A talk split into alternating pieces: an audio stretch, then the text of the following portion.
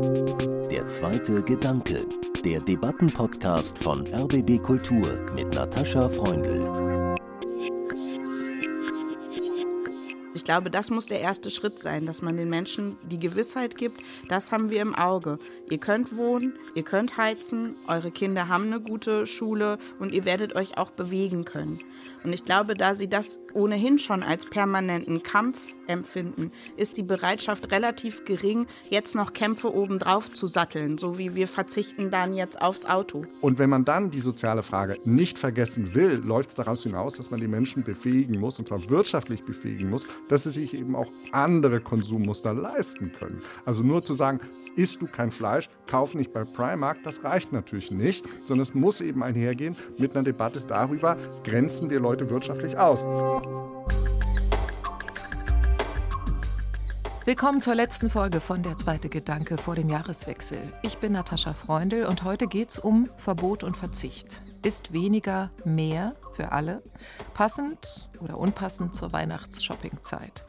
Höhere Energiepreise, höhere Inflation, abgebremstes Wachstum. So fasste Wirtschaftsminister Robert Habeck die Folgen von Russlands Krieg gegen die Ukraine zusammen. Deutschland wird natürlich buchstäblich ärmer, sagte er im April. Zugleich fordert die Klimabewegung härtere politische Maßnahmen, eine ökosoziale Transformation. Sind Verbot und Verzicht das politische Gebot der Stunde? Und wo bleiben diejenigen, die schon lange auf alle Extras verzichten müssen, weil ihr Geld gerade so von Monat zu Monat reicht? Ich freue mich auf die Debatte mit zwei Menschen, die sich seit langem intensiv mit Armut und Reichtum in Deutschland befassen. Julia Friedrichs ist Reporterin, Filmemacherin und Bestsellerautorin. Elite, Erbschaft, Unterschicht, Working Class, das sind ihre Themen. Die Frage, wie Geld ein einzelnes Leben bestimmt. Im April 2021 haben wir hier im RBB-Studio über Menschen gesprochen, die hart arbeiten und trotzdem nichts zurücklegen können. Willkommen zurück beim zweiten Gedanken, Julia Friedrichs. Hallo. Philipp Leppenis ist Ökonom und Professor für Politikwissenschaft an der Freien Uni Berlin, wo er auch das Forschungszentrum für Nachhaltigkeit leitet. Verbot und Verzicht, darüber hat Herr Leppenis ein aktuelles Buch geschrieben. Verbotspolitik sei zu Unrecht verschrien, falsch und fahrlässig sei eine Politik aus dem Geiste des Unterlassens, gerade in der Klimakrise. So würde ich das mal zusammenfassen. Herzlich willkommen, Herr Leppenis. Hallo, danke für die Einladung. Mein erster Gedanke zu Verbot und Verzicht, der knüpft an das Gespräch mit dem Klimaforscher Mojib Latif hier vor zwei Wochen an. Es gibt ja sehr, sehr viele gute Ideen für den ökosozialen Umbau und die Politik muss diese Ideen überhaupt ernsthaft mal auf die Agenda setzen und prüfen und dann auch die Umsetzung in die Wege leiten. Und zwar das sehr schnell und entschieden, aber vielleicht nicht unter dem Label Verbot und Verzicht sondern vielleicht unter dem Label, um mal den Koalitionsvertrag der Ampelregierung zu zitieren, Fortschritt. Fortschritt wagen. Ich bin gespannt, wie Sie das sehen, äh, Julia Friedrichs und Philipp Leppenis. Aber zum gedanklichen Warm-up erstmal drei Begriffe. Der erste ist ökosoziale Transformation, habe ich schon gesagt. Frau Friedrichs, was verbinden Sie mit diesem Terminus technicus?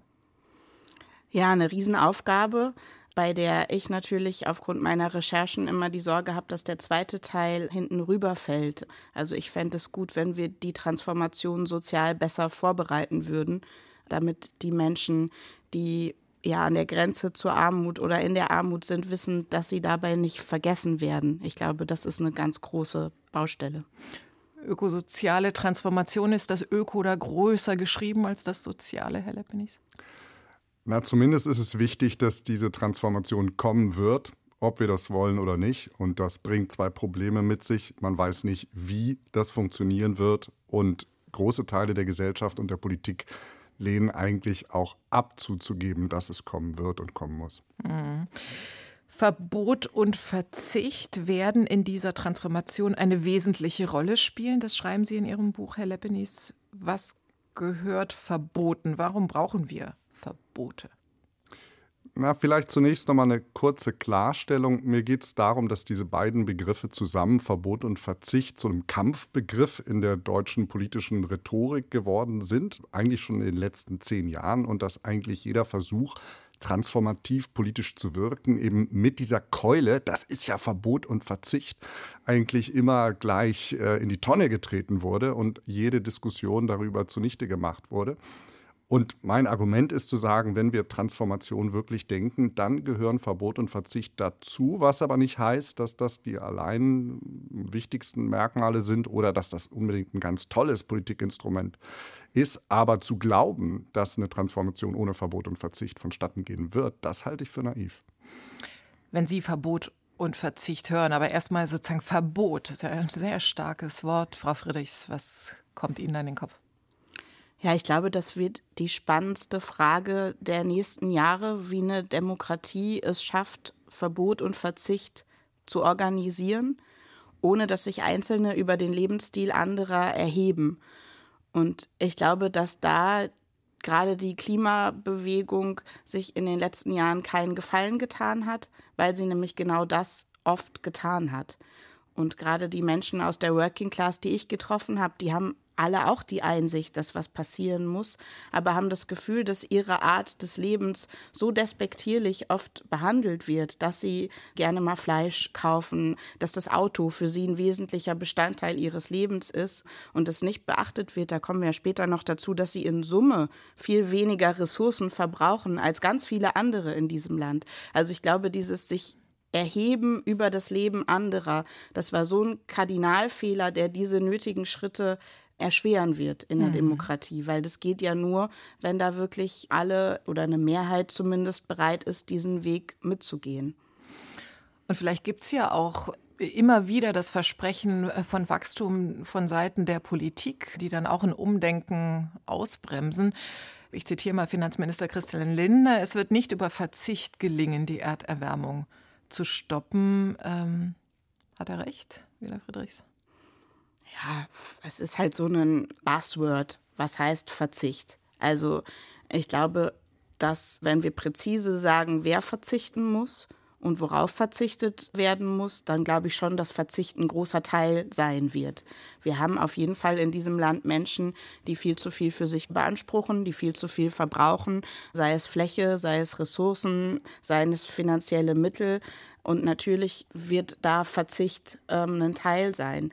Und ich glaube aber, man muss präzise sein immer. Das ist das Wesentliche. Man muss wirklich sagen, um wen geht es denn? Wer muss denn verzichten und worauf und warum? Und dass es halt nicht zu einem Lifestyle-Argument wird. Ich glaube, das ist das Falscheste, was passieren kann. Deshalb würde ich sagen, man muss behutsam mit solchen Wörtern umgehen und da, wo man sich aber sicher ist, da wird es nicht anders gehen. Sagen wir zum Beispiel beim Verbrennermotor oder so, dass man dann auch eine klare, offene, ehrliche Sprache spricht und den Menschen die Gelegenheit gibt, sich darauf einzustellen. Ist Verzicht für die einen Lifestyle-Begriff und für die anderen Kampfbegriff, Herr Leppenis? Vielleicht ist es vor allen Dingen ein Kampfbegriff. Und ich denke, es ist ja schon mal ein guter Schritt, wenn man sich einig ist, dass man vor dem Hintergrund des Wissens um den Klimawandel weiß, unser Leben, und das sage ich jetzt erstmal gesamtgesellschaftlich in den industrialisierten Ländern, geht so nicht weiter, wie es die letzten 30, 40 Jahre lief. Und wenn wir uns darauf einigen können, dann sind wir ja schon mal einen großen Schritt vorangegangen. Aber leider wird ja auch das in der Politik negiert. Und es ist ja auch die Politik, die vielleicht jahrzehntelang dafür gesorgt hat, dass zum Beispiel Reallöhne in bestimmten Segmenten gar nicht steigen die jetzt so tun, als gäbe es sozusagen eine Bevölkerungsschicht, die unglaublich schützenswürdig ist. Das ist dann die kleine Frau und der kleine Mann, die hart arbeitet und sich sozusagen alles verdient. Und das wird eben auch, weil Frau Friedrichs die Klimabewegung nannte, wird eben auch von der Politik instrumentalisiert. Da werden dann praktisch die schwachen Bevölkerungsschichten vorgeschoben und damit wird dann auch ein Transformationsdiskurs verhindert. Geht ja natürlich nicht darum, dass man sagt, alle müssen irgendwie gleich verzichten oder abzustreiten, dass es für bestimmte Bevölkerungssegmente viel schwieriger sein wird, sich da anzupassen. Das wäre ja auch äh, hochgradig fahrlässig. Aber auch bei uns gibt es ja eine fehlende Bereitschaft zu gucken, wer, und zwar international und national, wer ist eigentlich der Verursacher und wer ist die Verursacherin für den Klimawandel. Und das betrifft sowohl reiche Länder als auch die reichen Gesellschaftsschichten in den reichen mhm. Ländern. Und natürlich ist das eine schwierige Debatte. Da geht es ja dann wirklich wieder um Verteilung, da geht es auch um Schuldfragen, da geht es auch um den moralischen Zeigefinger. Aber ganz ehrlich, den brauchen wir. Mhm. Jetzt ist es ja nicht so, der Untertitel Ihres Buchs, Herr Leppenis, ist Politik aus dem Geiste des Unterlassens. Äh, wenn wir die letzten Monate betrachten, die Reaktion der Politik auf Energiekrise, auf steigende Inflation und so weiter, ähm, kann man ja nicht sagen, dass die Politik alles unterlassen würde zu agieren. Also zumindest reagiert sie und sie reagiert ja mit einem üppigen Entlastungspaket, mit mehreren, die sich jetzt auf roundabout 200 Milliarden Euro summieren, wenn man man die Gaspreisbremse hinzunimmt, die den größten Teil ausmacht. Wir haben die Umsatzsteuer für Gas wurde gesenkt, äh, Inflationsausgleich, Kindergeld erhöht, Heizkostenzuschuss, äh, Studierende bekommen eine Energiepreispauschale. Also viele, viele Details. Nun ist die Frage, wer wird wirklich entlastet? Also Deutschland wird ärmer, das wissen wir, aber wächst dabei auch die soziale Ungleichheit, Herr Lepenis? Die wichtige Frage ist vielleicht, wie steht es um die soziale Ungleichheit in Deutschland und kann man das nicht vielleicht ein bisschen loslösen von dieser aktuellen Krisendebatte und auch diesen Maßnahmen, die für die einen halt wirksam sind, für die einen vielleicht weniger. Für mich ist das Problem ja eher ein langfristig strukturelles. Also wer ist denn in unserer Gesellschaft nicht in der Lage, das Leben zu leben, was er aufgrund seiner Wünsche und ähm, Lebensentwürfe eigentlich leben kann? Und da muss man einfach mal die Krise außen vor lassen und gucken, wie steht es um Bildung, um Bildungsgerechtigkeit, wie steht es um äh, Lohnentwicklung, wie steht es um Vermögensverteilung, wie steht es um die Möglichkeit zu sparen und so weiter. Das sind alle Sachen, die sind unglaublich problematisch in unserem Land und die haben erstmal nichts mit der Krise zu tun. Mm, aber wenn man jetzt äh, Wirtschaftsminister Habeck damit dem sagen würde, äh, lass mal die Krise außen vor, wahrscheinlich. Nein, so, so meine ich das natürlich lachen. nicht. Also man muss, weil Sie ja anfänglich auch auf den Untertitel des Buches ansprachen, also diese Politik im Geiste des Unterlassens bezieht sich auf das Unbehagen der deutschen Politik, aber auch auf die Erwartungshaltung der Bürgerinnen und Bürger, dass man nicht in die privaten Konsumentscheidungen eingreifen darf. Das ist die Politik im Geiste des Unterlassens. Und vor dem Hintergrund des Klimawandels kommen wir eben nicht drum herum, dass wir auch unser Konsumverhalten anpassen müssen. Wir machen das nicht von alleine, also wird der Staat irgendwie regulieren müssen. Das ist sozusagen die These dahinter. Dass jetzt in der Krisensituation der Staat mit Maßnahmen, mit Wumms und Doppelwumms und ob das jetzt im Detail das Richtige ist oder nicht, ist eine ganz andere Frage. Nicht ein agierender Staat ist, nicht ein handelnder Staat ist. Das ist natürlich klar. Gleichzeitig, finde ich, merkt man aber doch so ein Unbehagen, unserer politischen Entscheider, diese Rolle wirklich anzunehmen. Also ich spüre zumindest dieses, dieses, das ist eine neue, eine neue Form von Politik, die es in den letzten Jahrzehnten gar nicht so gab. Dieses wirklich mal was aktiv tun müssen, schnell auf Krisen reagieren und zwar ganz breit und dann eben auch breitere Bevölkerungsschichten so in den Blick nehmen, wie man das fast schon verlernt hat. Stimmen Sie zu, Julia Friedrichs. Zum einen, wir können die Krise doch außen vor lassen. Wir haben es mit einem langfristigen strukturellen Problem der Ungleichheit zu tun. Zum anderen, so die Politik ruckelt sich doch jetzt so ein bisschen zurecht und lernt vielleicht gerade die Rolle der aktiven Entscheidung. Also die Krise zeigt meines Erachtens, dass wir wahnsinnig schlecht vorbereitet in diese Transformation gehen. Und das ist natürlich in Wahrheit ein Riesenproblem. Wir haben es nicht geschafft, ganz viele Systeme so robust zu gestalten, dass die auf das vorbereitet sind, was kommt. Und deshalb ist natürlich das, was jetzt passiert mit dem vielen Geld, mit den Stützmaßnahmen, ist ja im Prinzip so eine Art Zwangsläufigkeit, weil man es nicht geschafft hat, in den fetten Jahren Robustheit aufzubauen. Wir hatten wirklich äh, wirtschaftlich florierende Jahre, wir hatten Wachstum jetzt über Jahrzehnte und wir haben es nicht geschafft, den in der Breite so zu verteilen, dass man allen Menschen guten Gewissens sagen kann, ja, jetzt werden wir halt in Teilen ärmer. Also es wäre ja gut, auch zu sagen, jetzt kommen halt schwere Zeiten. Energie wird teuer. Das war was, was jeder wusste, dass dieser Punkt irgendwann kommen wird. Wir haben uns da saumäßig schlecht darauf vorbereitet. Und das ist das, was ich eigentlich äh, so bitter finde. Sie Weil meinen, mein Wunsch wäre, dass mhm. wir jetzt nicht diesen Staat brauchen, der jetzt jedem hier Geld gibt, der da Geld gibt. Weil zum einen erweckt es natürlich die Erwartung, dass der Staat dann immer da sein wird. Und es erweckt die Erwartung auch bei denen, die es aus eigener Kraft könnten. Also wir haben ja auch das Problem, dass wir das Geld nicht zielgenau verteilen können. Wir haben die Wege gar nicht. Der Staat kann gar nicht Menschen Geld überweisen. Deshalb müssen wir jetzt da mit dem ganz großen Pinsel ran. Das weckt natürlich die Erwartung, dass der Staat alle Härten abfangen wird. Aber ich glaube, dass das jetzt in dieser Phase, es gab keine andere Alternative, weil wir wissen, 50 Prozent der Menschen in Deutschland haben so gut wie keine Rücklagen. Ein Drittel kann noch nicht mal ungeahnte Ausgaben von 900 Euro stemmen. Die Leute stehen blank da. Die stehen mit dem Rücken zur Wand und deshalb ist jetzt dieser Staat nötig, der fängt und der hält und der stützt. Aber es wächst natürlich die Erwartung, dass das auf immer so sein wird. Und ich glaube, dass das ein Riesenproblem werden wird und das gekoppelt mit dem, was ich zuvorderst sagte, dass ich schon finde, dass dieser, Sie haben gerade gesagt, der moralische Zeigefinger wird nötig sein. Ähm, ich finde das ganz, ganz verkehrt. Ich finde, das ist einer der Kardinalfehler gewesen, den wir gemacht haben. Dieses, äh, ich habe es gerade schon gesagt, sich erheben über den Lebensstil anderer Leute. Ich sehe das tagtäglich ähm, in den Vierteln in Berlin, in denen ich unterwegs bin, dass da Leute wirklich äh, demonstrativ vor sich hertragen, sie leben das gute Leben. Sie fahren mit dem Lastenrad über den Bürgersteig. Sie reden, während sie da an der Ecke stehen und keiner kommt durch, über den Unverpacktladen, wo sie immer kaufen. ähm, sie fliegen zwar nach Kalifornien, aber machen einen Ausgleich und reden auch da wieder sehr lautstark drüber. Das ist natürlich ein Stück Klischee, aber es ist auch empirisch quasi äh, Reporterrecherche. Und das ist, glaube ich, was, was wahnsinnig falsch ist. Weil was ist denn, wenn wir uns die Daten angucken? Das Milieu, was das jetzt vor sich herträgt, wir haben jetzt das gute Leben erkannt, wir haben die Gunst der Stunde erkannt, ist oftmals das, was Verursacher in weiten Teilen dieser Krise ist. Das sind Leute, die sind in Einfamilienhäusern groß geworden. Zu deren Familien gehörten ganz selbstverständlich zwei Autos, Urlaube, Fernreisen. Und wenn die jetzt kommen und sagen, jetzt kommt Verbot und Verzicht, finde ich das erstmal schwierig angesichts dessen, dass zum Beispiel die Leute, die ich begleitet habe, in kleinen Wohnungen wohnen. Ähm, die verzichten ohnehin schon seit Jahrzehnten mhm. auf ganz, ganz viel. Und deshalb finde ich eben auch so Sätze wie Deutschland wird ärmer werden, Deutschland muss ärmer werden, Deutschland muss verzichten, die finde ich total verkehrt.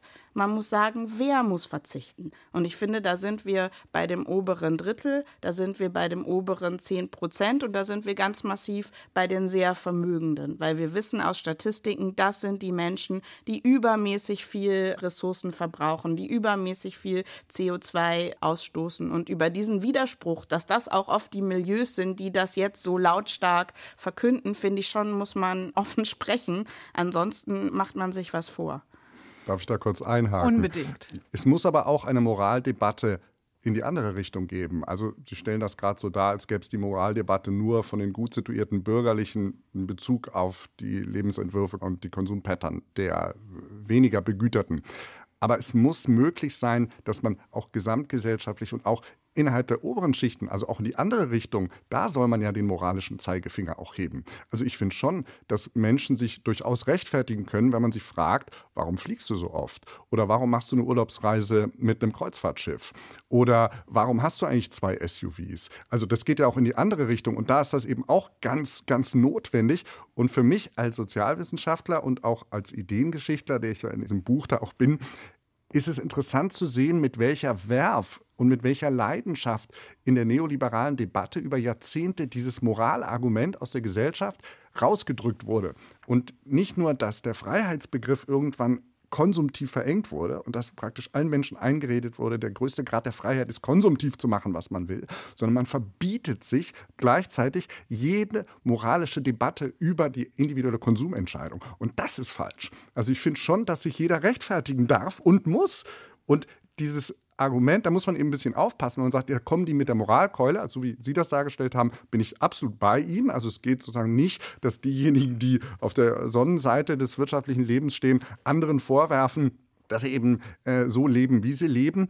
Aber es muss trotzdem irgendwie möglich sein, dass man sich für Sachen, die ganz offensichtlich nicht mehr so gehen, die ganz offensichtlich auch im globalen Süden unglaubliche Reperkussionen und externe Effekte hervorbringen, sich rechtfertigen muss für sein Verhalten. Und auch das haben wir verlernt. Also wir glauben, Moral gehört gar nicht in die öffentliche Debatte. Und mein Punkt ist zu sagen, doch, sie gehört dahin, aber dann kann man natürlich auch fragen, ist es jetzt gerechtfertigt oder nicht?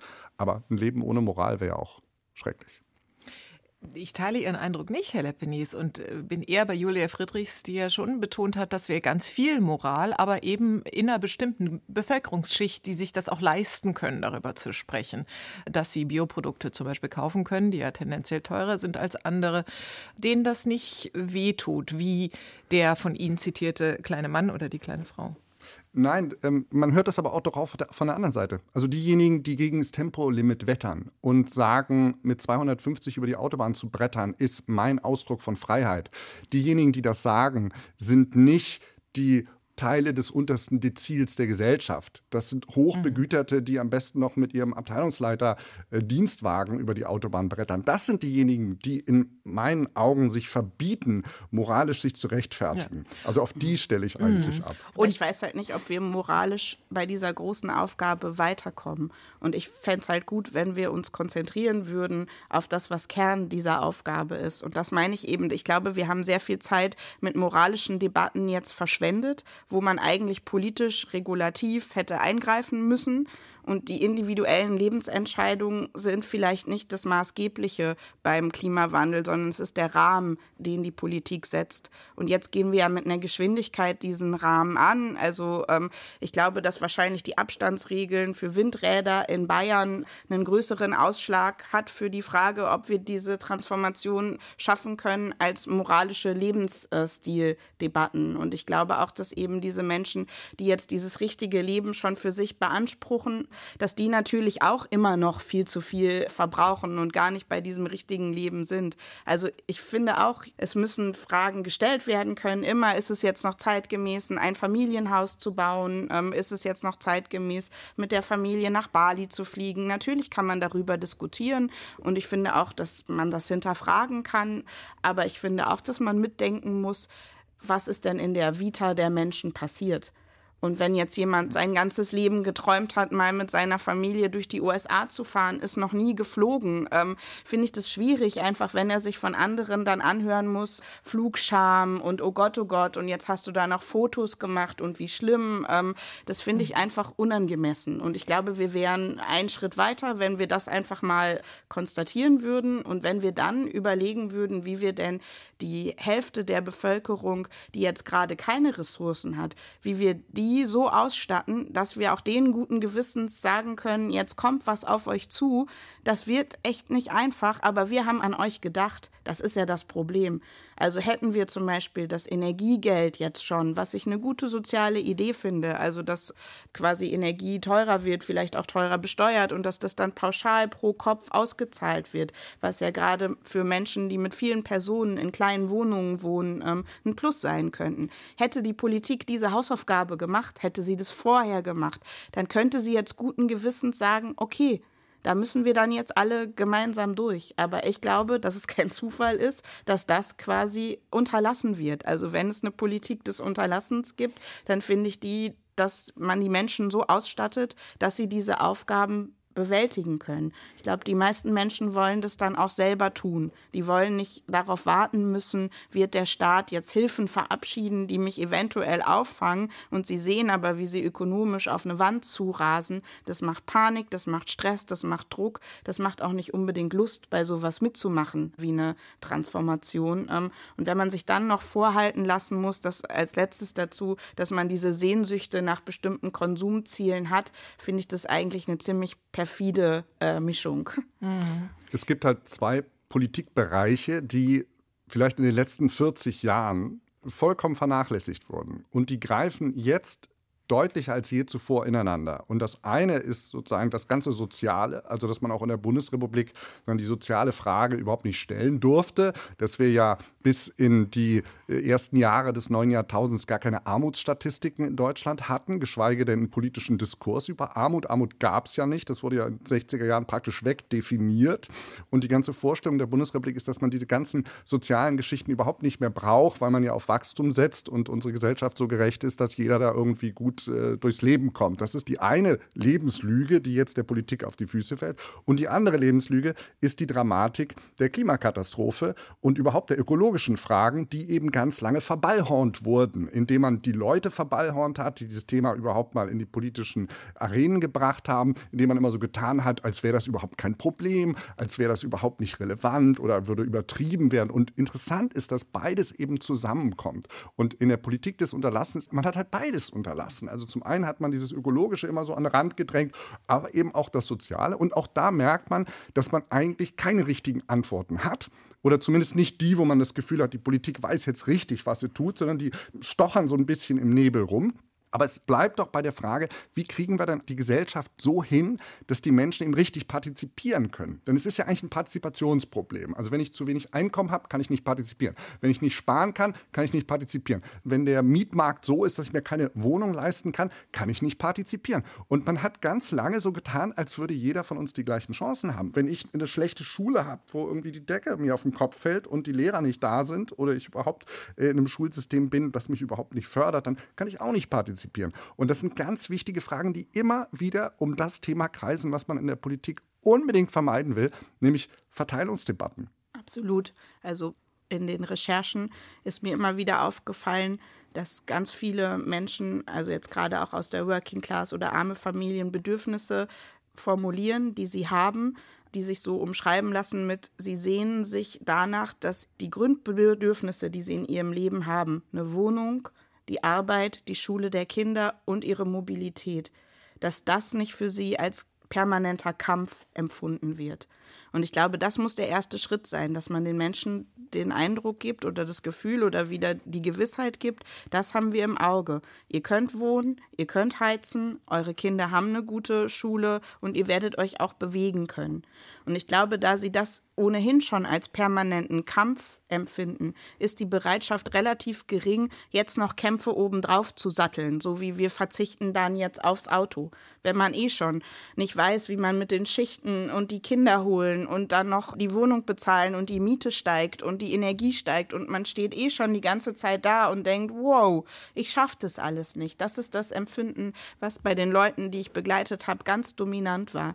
Dann ist es halt sehr, sehr schwer, wenn einem gesagt wird, okay, und jetzt verzichte noch aufs Auto. Mhm. Und also, um es mal an einem Beispiel konkret zu machen, in Berlin-Kreuzberg, im Gräfekiez, der soll ja jetzt autofrei werden.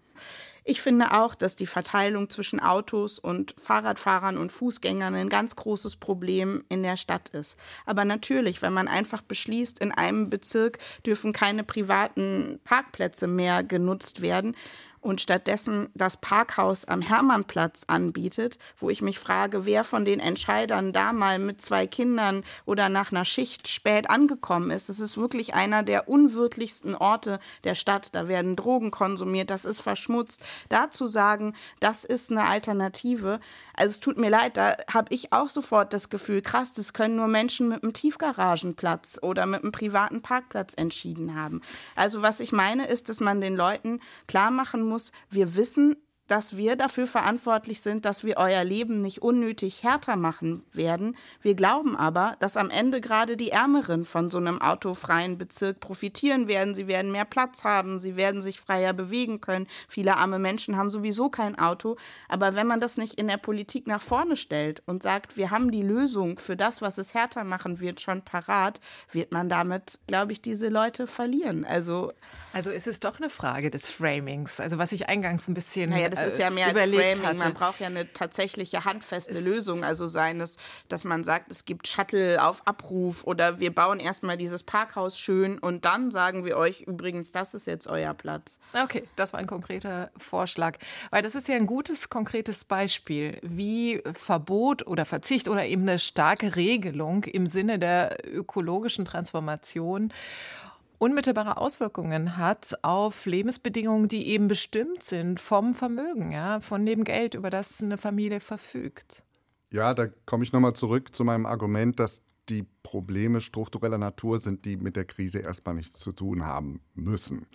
Und das fängt ja an bei so Fragen wie, welche Löhne zahlen wir in unserem Land eigentlich? Weil das Problem ist natürlich, welches Einkommen habe ich? Also was für ein Leben kann ich mir denn leisten? Und wenn wir sehen, dass wir im europaweiten Vergleich also wirklich eine exorbitant geringe Tarifbindung haben, also dass die Hälfte der Beschäftigten gar keine Tariflöhne bekommen, dass das aber in fast allen vergleichbaren europäischen Ländern ganz anders geregelt ist, da fragt man sich doch, warum muss denn das eigentlich so sein? Oder warum haben wir so einen hohen Niedriglohnsektor auch im europäischen Vergleich? Ich meine, das sind Sachen, die gehören auf den Tisch, die sind ja viel, viel strukturell älter, die betreffen wirklich die letzten 20, 30 Jahre und die führen ja genau zu diesen wirklich wirtschaftlichen Ausgrenzungsmomenten, die die Leute eben dazu dazu bringen, zu merken, sie kommen eigentlich überhaupt nicht an bei uns in der Gesellschaft. Und neben den Fragen, was können wir jetzt in unserem Konsumverhalten ändern, was können wir durch so punktuelle Verbots- und Verzichtsmaßnahmen machen wegen Klimawandel und wegen vielleicht lebenswerterer Stadt etc., sind diese strukturellen Fragen ja viel wichtiger und die behandeln eben wirklich wirtschaftliche Teilhabe und da bieten wir als Bundesrepublik ja ein groteskes Bild. Aber es hilft natürlich den Menschen konkret in dieser Situation nicht. Also das ist halt das, wo ich entschieden darauf hinweise, dass eine Politik, die jetzt zu Recht solche Entscheidungen trifft, das im Auge hat, dass sie da Menschen, die ohnehin schon ihren Alltag nur mit Ach und Krach bewältigen, dass es schwer ist, denen zu sagen, jetzt nehmen wir euch noch den Parkplatz weg. So gut die Gründe sein werden. Ich bin begeistert, dass wir jetzt Fahrradspuren in Berlin haben. Trotzdem sagen mir Menschen, die im Lieferdienst arbeiten, die Taxiunternehmen haben, die solche Jobs haben, wo ohnehin das immer ein Kampf gegen die Uhr ist. Mist, wir stehen da und wir kommen nicht mehr durch, wir schaffen unsere Schicht nicht mehr. Ähm, wir können nicht mehr, wir wissen nicht mehr, wie das zu lösen ist. Und ich habe halt den starken Eindruck, dass eine dass das zu selten mitgedacht wird von der Politik, aber auch von den Menschen, die diese ökologische Transformation zu Recht ja entschieden fordern und dass das eben eine ganz, ganz große Gefahr ist. Also die Lieferanten, die auf der Fahrradspur parken und die dann fotografiert werden von Fahrradaktivistinnen und äh, quasi geblamed werden. Ähm, also, was ist die Lösung? Wie will man den Leuten sagen, wie schafft ihr eure Schicht? Und das ist eben das, finde ich, wo eine Gruppe immer für sich beansprucht, im Recht zu sein und wo der Lieferant in einer sehr schwachen Position ist, weil er natürlich darf er da nicht parken, aber er kann nicht anders. Er kann sein Leben im Moment nicht anders auf die Kette kriegen. Ähm, zwei Gedanken. Zum einen haben wir ja interessanterweise aus der Corona-Krise, wo ja auch schon diese strukturelle Ungleichheit so sichtbar wurde, offenbar nicht gelernt. Ja, eine interessante und ernüchternde Feststellung, die wir treffen müssen. Und zum anderen muss ich schon sagen, ich frage mich bei jedem Fahrradlieferanten, Lieferando und wie sie alle heißen, ich bestelle nie solche Essen. Wer braucht das wirklich?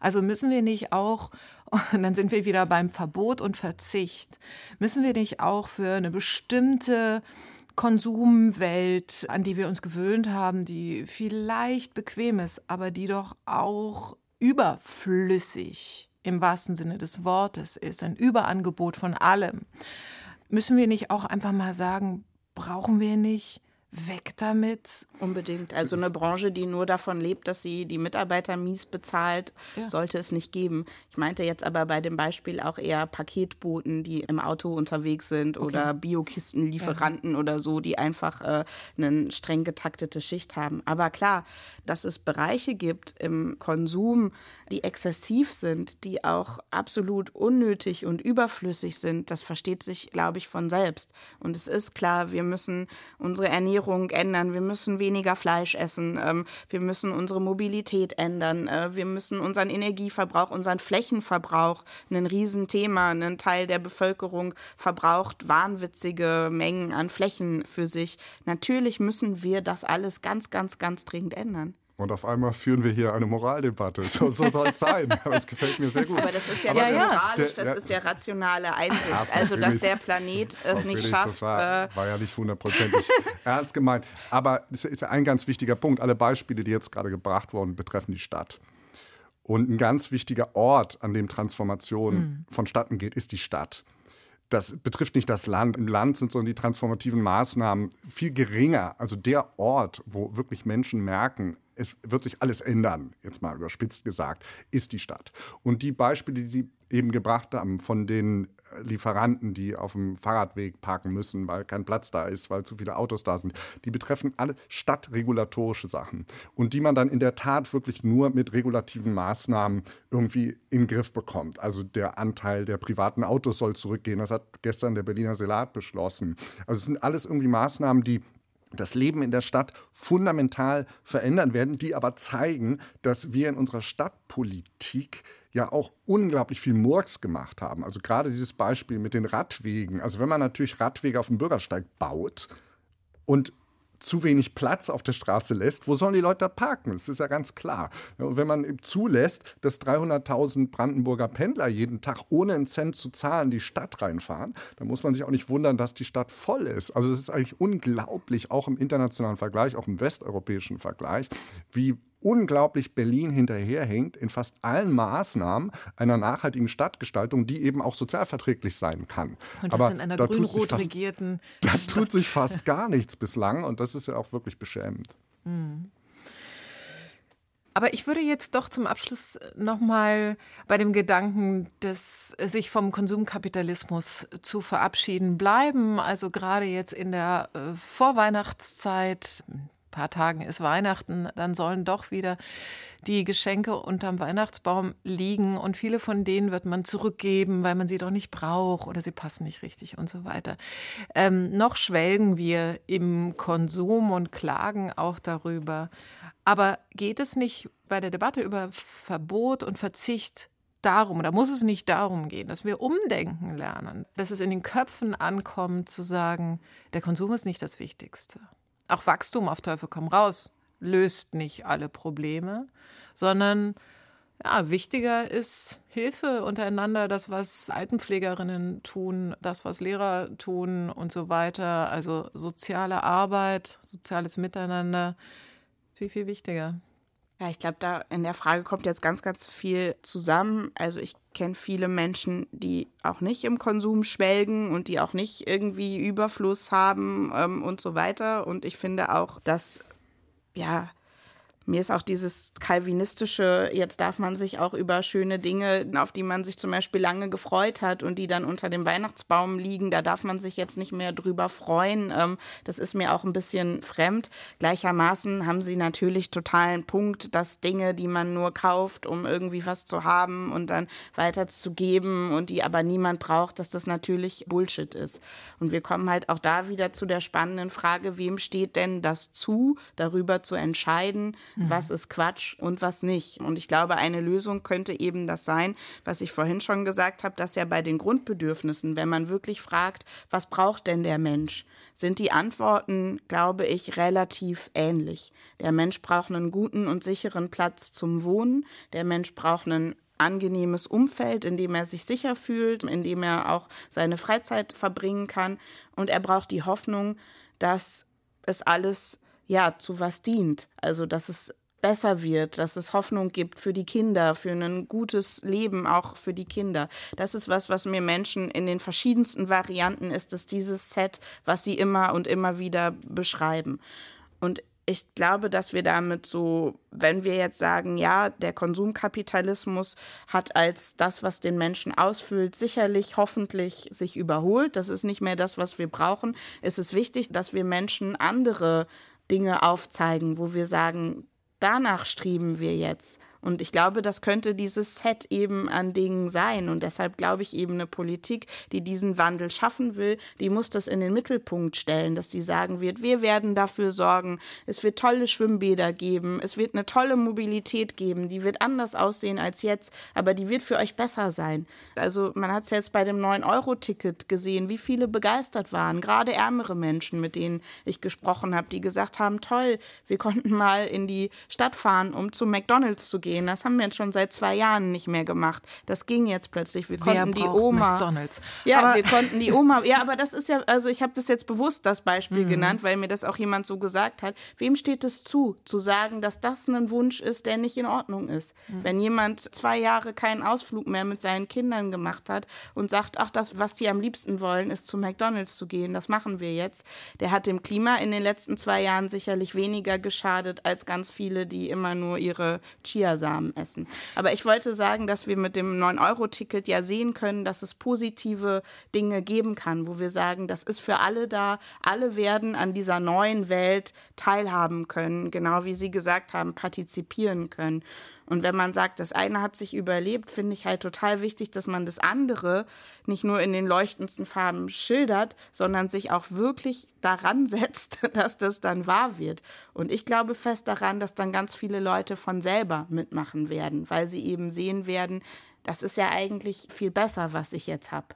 Fehlt in der Debatte über Verzicht und Verbot eine Debatte über die Grundbedingungen des Lebens, Philipp Leppenis? Vielleicht. Und zwar deswegen, weil man sich vor Augen führen muss, dass wir in einer Gesellschaft leben, die sich sehr stark individualisiert hat, die sagen, die Macht und die Position des Individuums eigentlich ins Zentrum gestellt hat, was erstmal klingt wie so ein Empowerment, was aber für viele Menschen eigentlich eher bedeutet, dass sie sich alleingelassen fühlen und zwar sowohl gesellschaftlich als auch vom Staat alleingelassen fühlen.